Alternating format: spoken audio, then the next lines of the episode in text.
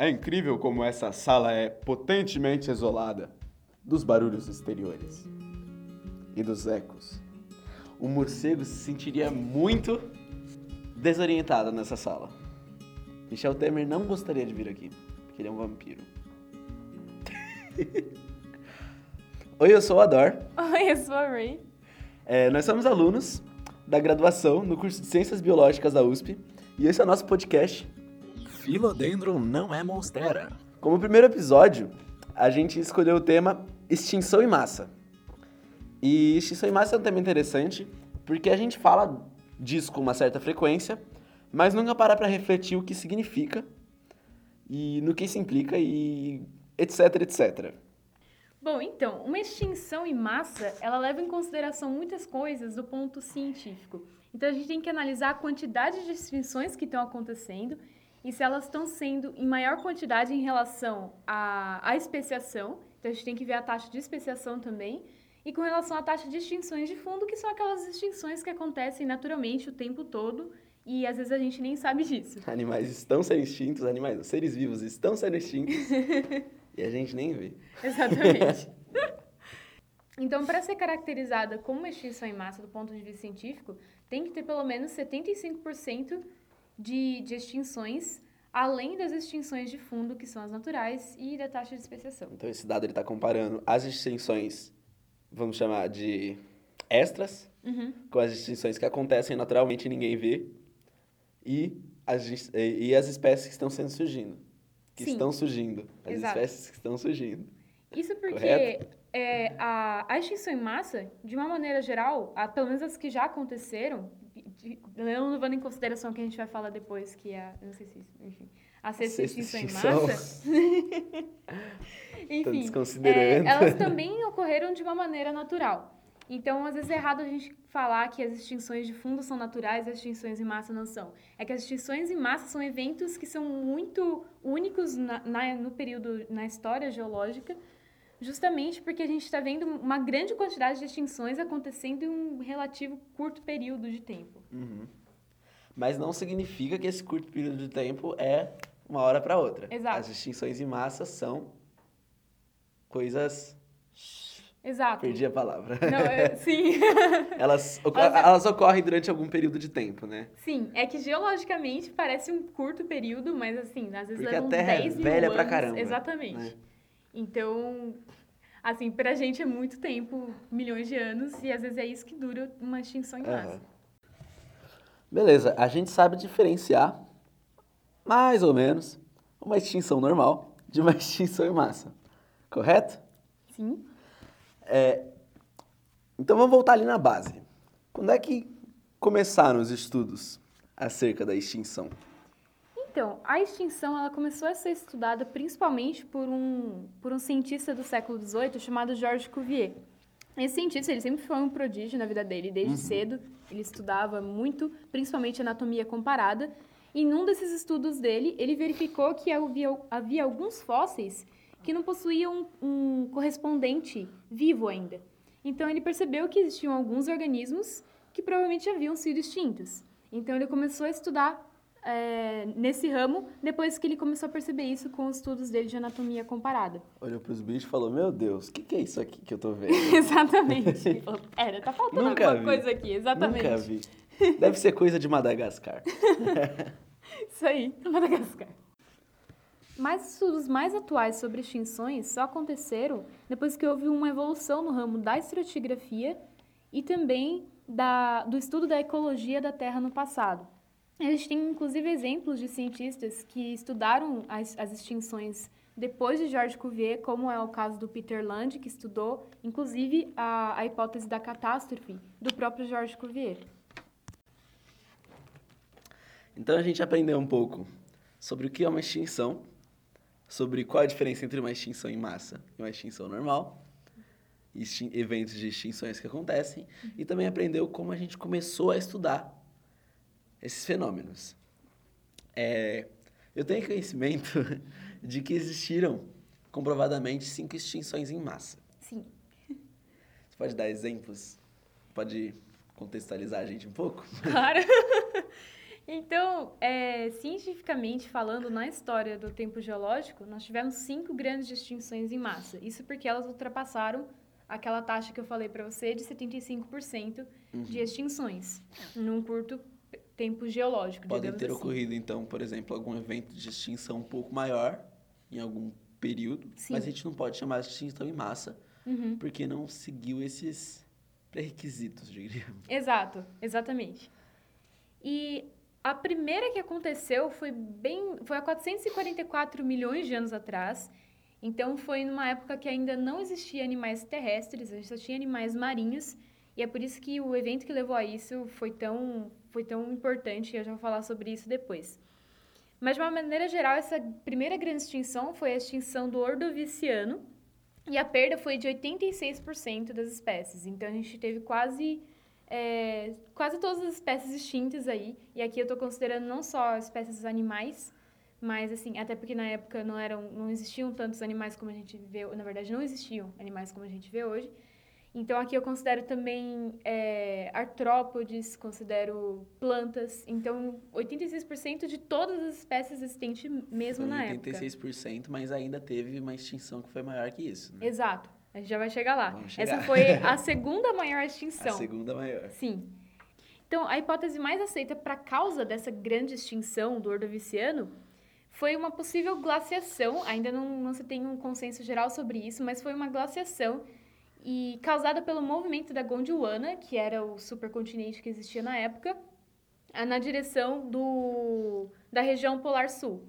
Então, aconteceu toda uma glaciação e toda uma diminuição do espaço por causa desse super, supercontinente. Uhum. Então, todas as espécies marinhas, não todas, né? Mas, tipo, 86% das espécies marinhas sofreram com isso. Então, A essa é a um mar hipótese mais enorme. aceita. Sim. Aí foi aproximando os continentes, foi aproximando Uhum.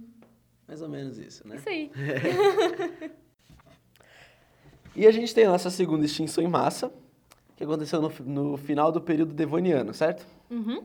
Mais ou menos uns 375 milhões de anos atrás. Uhum. E do total de espécies viventes, 75% morreram. Exato. e é, a gente não sabe exatamente Uhum. do porquê essa extinção ter acontecido, certo? Sim. Isso porque existem vários fatores que podem ter levado a isso. Uhum. E a extinção, como, vocês, como você pode perceber, foram 75%. Então, ela não foi uma das maiores extinções, apesar de Ela estava ali no, no limitezinho Exato, de bem no limite o que é uma mesmo. extinção em massa. Sim. Então, é, ainda não existe um- uma hipótese certeira sobre como isso se deu. Mas a mais aceita atualmente é aquela que diz que condiz, na verdade, com a explosão devoniana. Porque durante o período devoniano, a gente teve um, um boom das plantas, digamos assim, terrestres. Uhum. Então a gente começou a ver florestas mesmo de, de, de plantas aí. E, e o, que acredita, o que se acredita é que essas plantas, elas, no passado, elas possuíam raízes muito grandes e elas ainda fica, se situavam muito próximas aos mares, é, às costas, digamos assim. E isso acabou causando uma anoxia no mar, ou seja, elas retiraram o oxigênio do mar por conta dessas raízes profundas e também trocaram nutrientes com esse mar. Então, elas Ah. modificaram toda a estrutura, digamos assim, do mar. E, e os animais aquáticos da época e outras espécies aquáticas também não conseguiram sobreviver por causa dessas mudanças drásticas que, que decorreram dessa explosão devoniana aí. Então, essa é a hipótese mais aceita. As famosas trilobitas foram uma das, dos alvos Isso. dessa extinção, né? Bichinho muito bonito, por sinal. Sim, os famosos trilobitas emblemáticos que quase desapareceram nessa, nessa extinção. E continuando aí nesse papo de trilobita, elas que conseguiram sobreviver, ainda que afetadas à extinção do devoniano, é na terceira, que inclusive é a maior extinção em massa, certo? Que acaba mesmo. Sim. É durante a, a famosa extinção do Permiano, na verdade a segunda mais conhecida depois da extinção dos dinossauros, que 95, 96%, aliás, das espécies foi extinta. E, e ela acaba, por conta dessa explosão de extinção, digamos assim, ela acaba determinando o fim também de, de uma era, que é a era paleozoica. Então, a partir daqui, a gente vai começar a era mesozoica. Então, ela marca o fim de uma era, o fim de um período, e ela foi, então, a maior extinção na, quantida a- na quantidade de espécies que foram extintas. Pra gente E- colocar ali nas ideias, pegando 20 espécies aleatórias que viviam nessa época, Uhum. mais ou menos 19 delas seriam extintas nessa extinção. Exato, muita espécie. Mas então, o que, que foi que ocasionou essa extinção tão grande, digamos assim? É uma coisa interessante dessa extinção é que assim, todas as extinções em massa, de uma certa forma, elas tiveram vários fatores que contribuíram para aquela extinção. Nunca foi só um fator que levou à morte de um monte de espécies. Então, as outras extinções que a gente viu é porque a gente não tem muito conhecimento e muito estudo ainda para dizer com certeza sobre as várias causas que podem ter levado àquilo. Porque faz tempo pra caramba, né? Exato, muito tempo. Paleontologia, quanto mais antigo, menos certeza a gente tem. Sim. Então, no caso da extinção do Permiano, aqui a gente tem já várias hipóteses que, que levaram a, a essa grande extinção gigantesca, a maior extinção, né? Então, é, a gente teve várias catástrofes que aconteceram quase ao mesmo tempo. Então, a gente teve é, uma intensa atividade vulcânica na Sibéria. Então, a gente teve muita liberação de gases, como sulfato, e, e também uma intensa, é, um intenso aquecimento também da Terra, por causa dessa atividade vulcânica. Então, a gente teve um aquecimento global. A gente teve também uma queda de, de um meteoro, ah, de um asteroide, perdão, assim como a gente teve no caso dos dinossauros. E, e essa queda desse asteroide causou uma, uma nuvem de detritos que dificultou a fotossíntese das plantas. Então a gente teve várias coisas acontecendo ao mesmo tempo. Chuva ácida também, por causa desses, de- desses, é, desses detritos. E. O universo, quando é pra dar errado, dá errado de uma forma assim, ó. Exato. Olha, E é nessa época também que, que a gente tem a formação da Pangeia. Então diminuiu a especiação porque a gente teve a formação do supercontinente. Então a gente não teve mais aqueles pequenos mares e aqueles oceanos que tinham antes, quando a Pangeia era separada. Então a gente diminuiu a especiação e, como eu já falei, que a taxa de especiação também influencia na determinação de uma grande extinção. Então a gente teve aí um, um fator que acabou levando a essa extinção gigantesca também. a gente fala, a gente comentou da explosão do Devoniano, dizendo que a gente não tinha certeza dos motivos, mas a gente ainda tinha uma ideia, Uhum. correto? Já na, na extinção do Triássico, que ocorreu há 200 milhões de anos, aí que a gente não tem ideia mesmo, né? Uhum. No caso, 80% das espécies sumiram e a gente costuma chamá-la da extinção mais enigmática que a gente tem, porque simplesmente não tem nada claro. Uhum. né? Não existe uma hipótese concreta do que aconteceu há 200 milhões de anos atrás. E por fim, a gente tem a mais famosa extinção que todo mundo já ouviu falar, que é a extinção dos dinossauros. Stricto senso, né? Dinossauro, dinossauro, porque ave também é. Exato. a gente continuou tendo as nossas queridas aves, que são dinossauros. E é claro, a gente teve extinção só de dinossauros, de vários organismos grandes. Aqui o, o principal fator é que vários. A megafauna mesmo que foi extinta. Porque os pequenos organismos, inclusive pequenos mamíferos, conseguiram sobreviver e posteriormente eles deram origem a nós. E a toda essa cadeia de mamíferos que a gente, que a gente tem hoje em dia. Daqui a pouco acaba de novo, hein? Ai, que horror. Enfim. Então, essa extinção, ela aconteceu no período Cretáceo e aconteceu há mais de 66 milhões de anos atrás. E ela aconteceu também, assim como a extinção do Permiano, devido a um monte de fatores. Intensa atividade vulcânica, o famoso asteroide que caiu, né? Caiu na península de Yucatán. E tem toda aquela a história do Iridium também, né?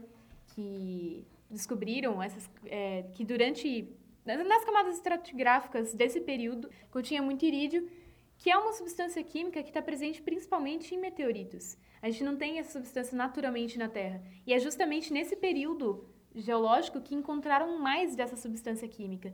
Então, é, isso acabou servindo como uma prova para comprovar a, a queda desse meteoro lá na península de Yucatán, no México. Estão observando aquelas linhazinhas que vão formando quando tem a, a formação da- das rochas. Em uma parte tinha mais irídio, Uhum, sendo que não é um elemento natural da Terra. exato. Aí, poxa, é algo a se desconfiar, né? Por que, que isso, aqui, isso aqui tá aqui? Isso tem que Sim. ter vindo de algum lugar. Sim. Sem contar a imensa cratera, porque o meteoro, o asteroide, teve mais de 15 quilômetros de comprimento.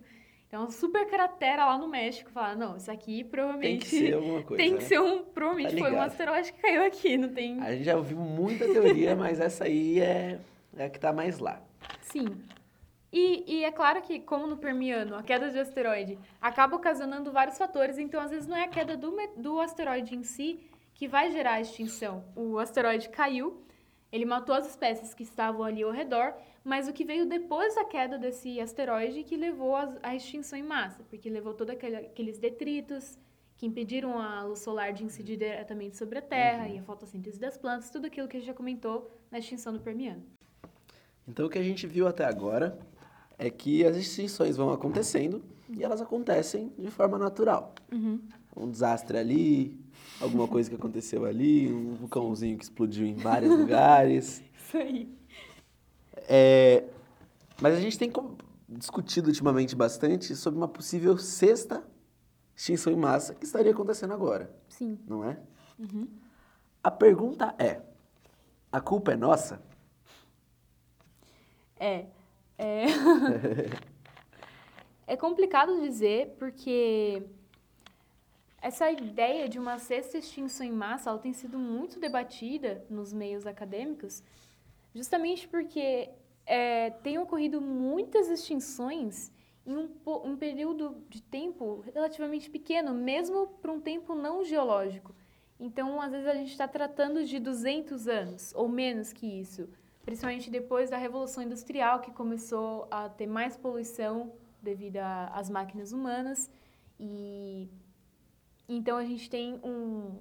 A gente está causando mais extinções para o planeta do que ocorreria normalmente sem a nossa influência.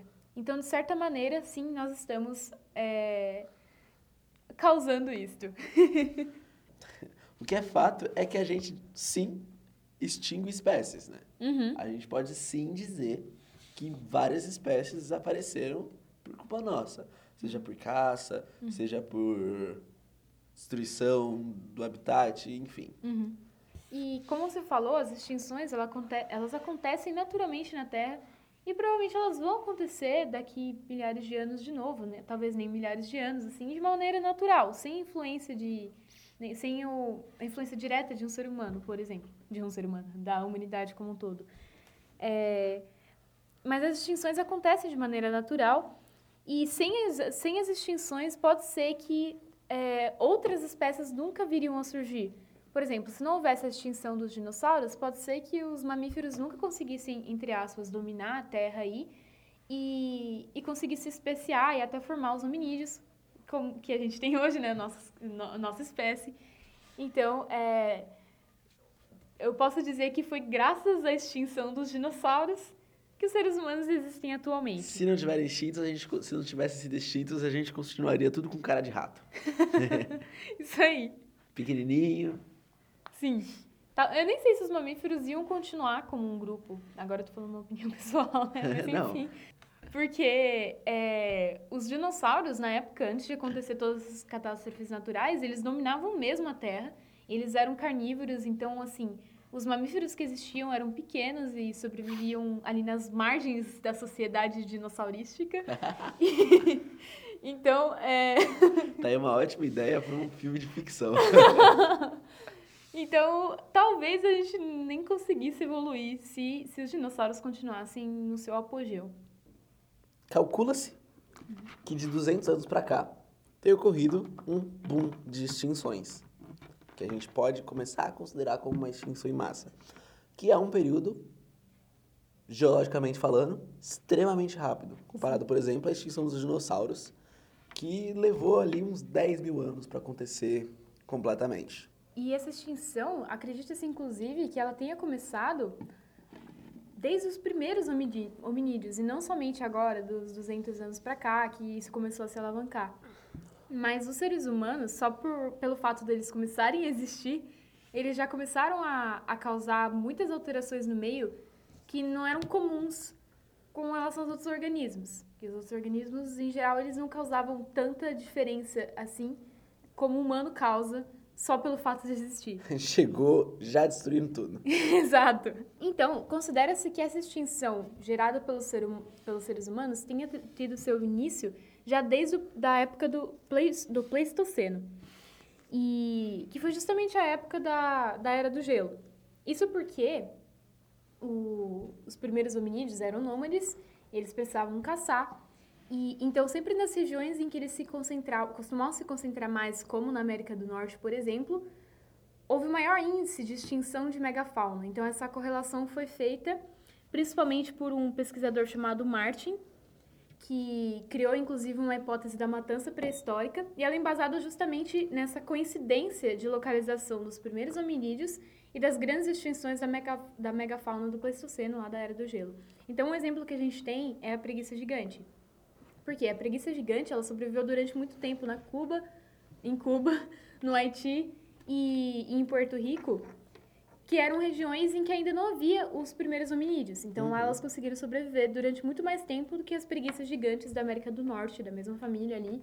Porque na América do Norte a gente tinha uma concentração maior dos primeiros hominídeos, então eles tinham um índice de caça muito maior. Então, lá a gente tem a, a extinção das preguiças gigantes se deu primeiro. Então, essa relação foi feita por Martin e, e ele chama isso de, de matança pré-histórica. Então, o ser humano, desde o começo, já com as caças, já foi causando uma extinção. E a gente ainda consegue re- correlacionar, assim, tirando um pouco da culpa dos nossos, dos nossos ombros, que o planeta esquentou bastante desde aquela época, Sim, né? Era uma era sim. glacial, a gente podia chamar uma pequena glaciação. Então, assim, a nossa existência, a existência dos hominídeos, ela teve, ela afetou de alguma forma, sim, mas o planeta deu seus jeitinhos de extinguir outras algumas coisas também, né? Sim, Até porque as extinções em massa, elas não ocorrem de um fator só. exato. Sim, isso é muito importante. E conforme o ser humano foi deixando de ser nômade para tornar-se sedentário, ele começou a modificar o meio a seu favor. Tanto é que assim, a gente consegue. O ser humano, assim, de todos os animais, foi o que mais modificou o ambiente, né? A gente consegue talvez dizer que, assim, maior que isso, só, sei lá, cianobac- cianobactérias enchendo a atmosfera de oxigênio. Mas nenhum outro animal, por exemplo, conseguiu modificar tanto as coisas como o ser humano tem feito, né?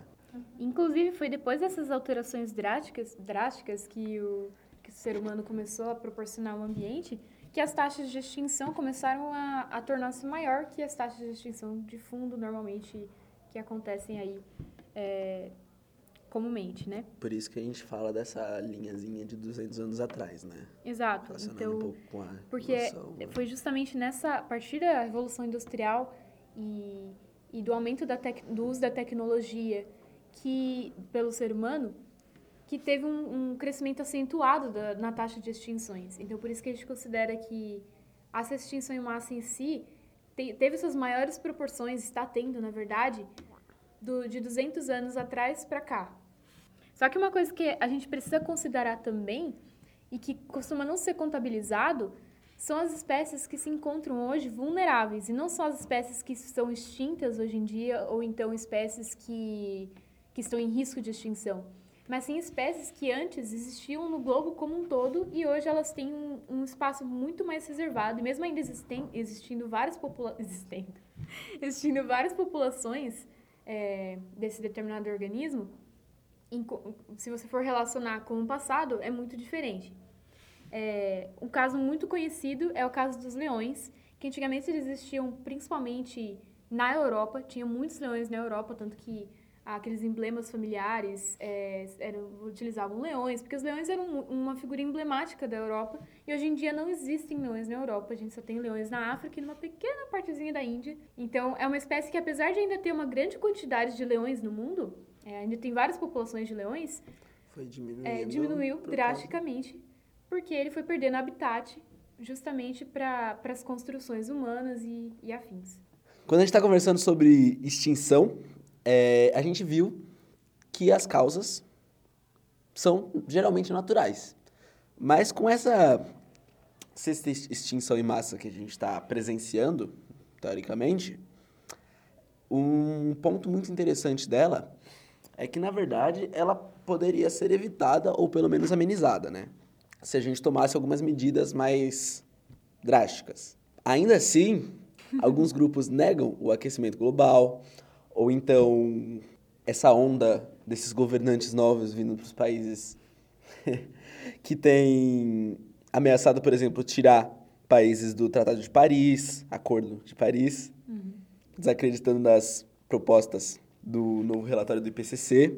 O que tem acontecido com a Amazônia, por exemplo, onde tem se desmatado áreas para exploração da pecuária ali. É, além disso, né, a gente já sabe, já tem noção de que a pecuária, além de desmatar, ela contribui para o efeito estufa, né? Por incrível que pareça, vacas peidam metano. e além disso, o- os gases, por exemplo, o CO2, que ele é liberado o tempo todo, ele não afeta só a atmosfera, né? Ele tem afetado os oceanos. Tem au- aumentado relativamente as taxas de desoxi- desoxigenação oceânica, né?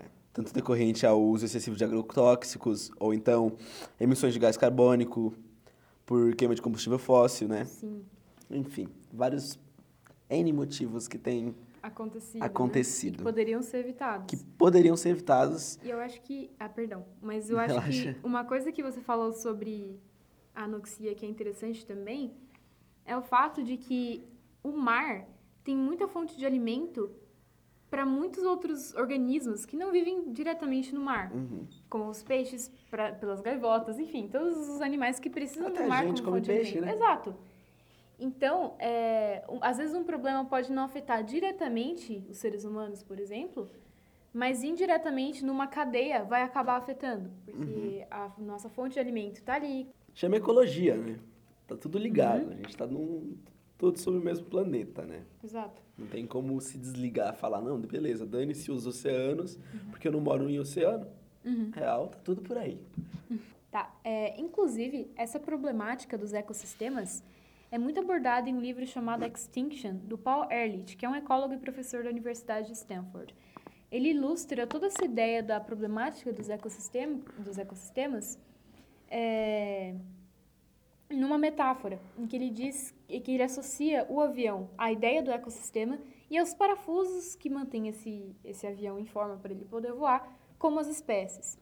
E ele cria toda uma situação em que um homem é, não está se importando muito com os parafusos da asa do avião, porque ele acredita que os parafusos de dentro do avião, os parafusos do assento ou da janela, enfim, como eles estão em ordem, não vai ter tanto problema. Só que é claro que a gente sabe que esse avião, quando ele sai voando, como ele tem uma- um dano na, ar- na árvore, um dano na asa, é, ele não vai conseguir voar eficientemente e vai causar uma catástrofe que vai acabar com o avião como um todo. E, e a associação que ele faz aqui, então, é justamente com as espécies que são base para o ecossistema funcionar. E essas espécies seriam esses parafusos da asa do avião. Enquanto as outras espécies que ficam dentro do avião, aqueles parafusos dos assentos, das estruturas internas do avião, são as espécies de extinção de fundo, que fazem parte do ecossistema, mas que a extinção delas eventualmente vai acontecer, mas não vai causar um dano para o ecossistema inteiro. Então, às vezes, é mais problemático você ter uma, uma, uma extinção dessas espécies base, que, como, por exemplo, as espécies oceânicas, que servem de alimento para outras espécies da Terra como um todo, é, é mais problemático essa, esse tipo de extinção, às vezes, do que, o, do que uma extinção de algumas espécies muito específicas ou é, algumas espécies que não vão influenciar no contexto do ecossistema como um todo. Bom, por fim, então, fica o questionamento para nós como cientistas naturais e também, é claro, para a humanidade como um todo, é, sobre o que a gente tem feito pelas espécies que convivem conosco. E algumas delas sendo essenciais para que a vida possa continuar existindo mesmo depois da gente sumir. Por exemplo, se a gente sumir. E que o avião, como o avião da metáfora, possa continuar existindo e voando sem, nenhum, sem catástrofes maiores. Então fica a pergunta, né? E se a gente não fizer nada? Se a gente não tomar nenhuma medida agora, será que a gente vai ser o responsável pela maior extinção em massa já ocorrida na Terra? Será que seremos nós os únicos seres racionais a extinguir a vida? Ou melhor, seremos, história? Não, eu queria agradecer a tia Sônia, tá? tá? Que, assim, ela forneceu comida pra gente. A gente teve que graça, pagar. Não de graça, a gente Por que isso que não é um patrocínio, é só um agradecimento mesmo, tá? Apoio, apoio tia Sônia. tá, pera. Então fica por aqui nosso primeiro episódio. É, a gente espera de verdade que todo mundo tenha gostado. Se não gostou, infelizmente a gente não pode fazer nada. Enfim, é isso. Tem alguma consideração final, Rê? É, então eu espero que isso tenha servido também como uma reflexão para nós, principalmente pra gente, pra gente que, é, que é um cientista natural, um biólogo, né? E eu espero que vocês tenham gostado também. E é isso, tchauzinho!